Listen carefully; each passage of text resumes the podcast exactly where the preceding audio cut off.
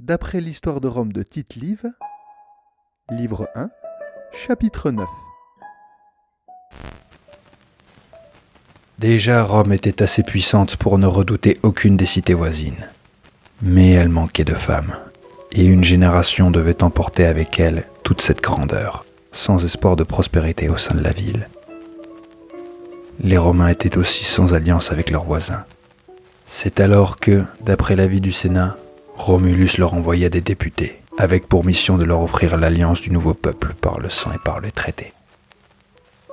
Nulle part la députation ne fut bien accueillie, tant ces peuples méprisaient et redoutaient à la fois pour eux et leur descendance cette puissance qui s'élevait menaçante au milieu d'eux.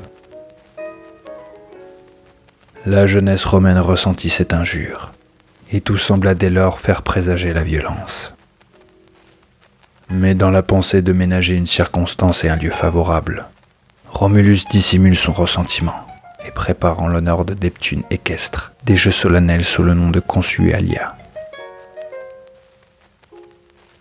Les spectateurs y accourent en foule, attirés aussi par le désir de voir la nouvelle ville, surtout les peuples les plus voisins, les Séniniens, les Crustuminiens, les Antamates.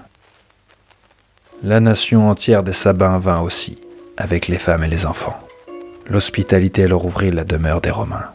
Arrive le jour de la célébration des Jeux. Comme il captivait les yeux et les esprits, le projet concerté s'exécute.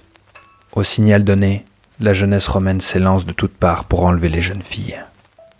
Le plus grand nombre devient la proie du premier ravisseur. Quelques-unes des plus belles, réservées aux principaux sénateurs, étaient emportées dans leur maison par les plébéiens chargés de ce soin. La terreur jette le trouble dans la fête. Les parents des jeunes filles s'enfuient frappés de douleur et se récriant contre cette violation des droits de l'hospitalité. Invoquant le Dieu dont le nom, en les attirant à la solennité de ces jeux, a couvert un perfide et sacrilège guet-apens. Les victimes du rapt partagent ce désespoir à cette indignation.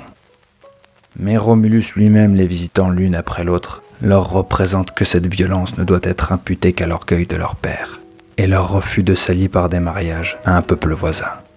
Que cependant, c'est à titre d'épouse qu'elles vont partager avec les Romains leur fortune, leur patrie, et s'unir à eux par le plus doux nœud qui puisse s'attacher les mortels en devenant mères. Elles doivent donc adoucir leurs ressentiments et donner leur cœur à ceux que le sort a rendus maîtres de leur personne. Souvent le sentiment de l'injure fait place à des tendres affections. Les gages de leur bonheur domestique sont d'autant plus assurés que leurs époux, non contents de satisfaire au devoir qu'impose ce titre, s'efforceront encore de remplacer auprès d'elles la famille et la patrie qu'elles regrettent.